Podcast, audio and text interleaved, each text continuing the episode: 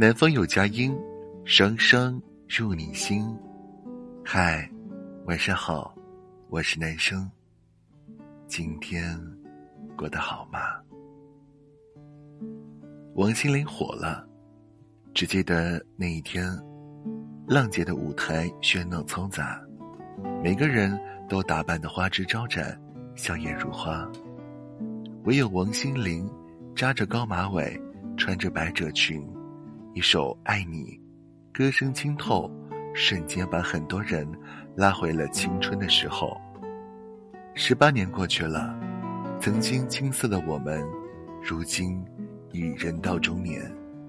初听时高三，再听时已三高。初听还是斜刘海，再听已是地中海。只有王心凌，眼里写满故事，脸上不见风霜。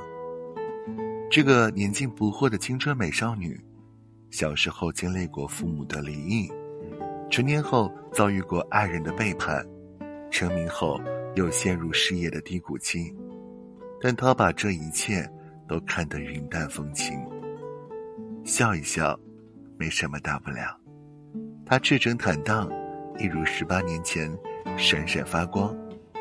有条留言让无数人破防，留言说。我扎着围裙在收拾房间，四岁的儿子吵吵闹闹跑来跑去，电视机里《爱你》的前奏响起，我一手拿着抹布，一手拿着一只拖鞋，站在茶几前摇头晃脑，一字不落的唱完了这首歌。那一刻，我真的想起了十七岁时候的自己，青涩又美好。现在的我开始变胖，开始变老，但青春真真实实的存在过。尽管当下的生活有点难，但一想起美好的青春，心里就洋溢着幸福。疫情当下，居家隔离，企业倒闭，公司裁员，房贷断供，生活艰难，很多人的脸上蒙上了阴云。